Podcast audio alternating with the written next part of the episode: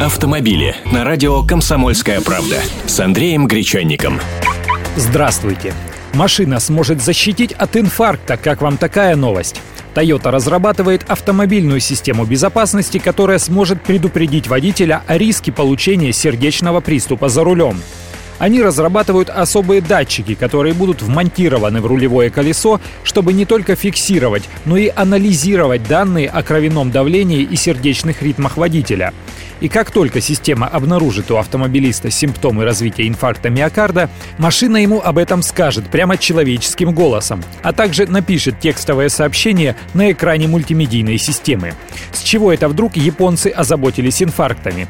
А дело в том, что ежегодно в Токио в среднем внезапно гибнет за рулем около 20 водителей.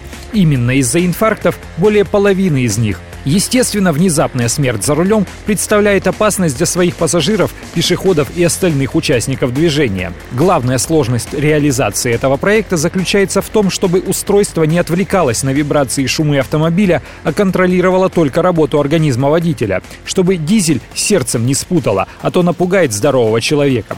Впрочем, это достижимо. Ford S-Max следующего поколения сможет измерять пульс водителя и уровень глюкозы пассажиров, а умные часы от Nissan тоже могут пульс измерить. Вот так машины понемногу превращаются в докторов.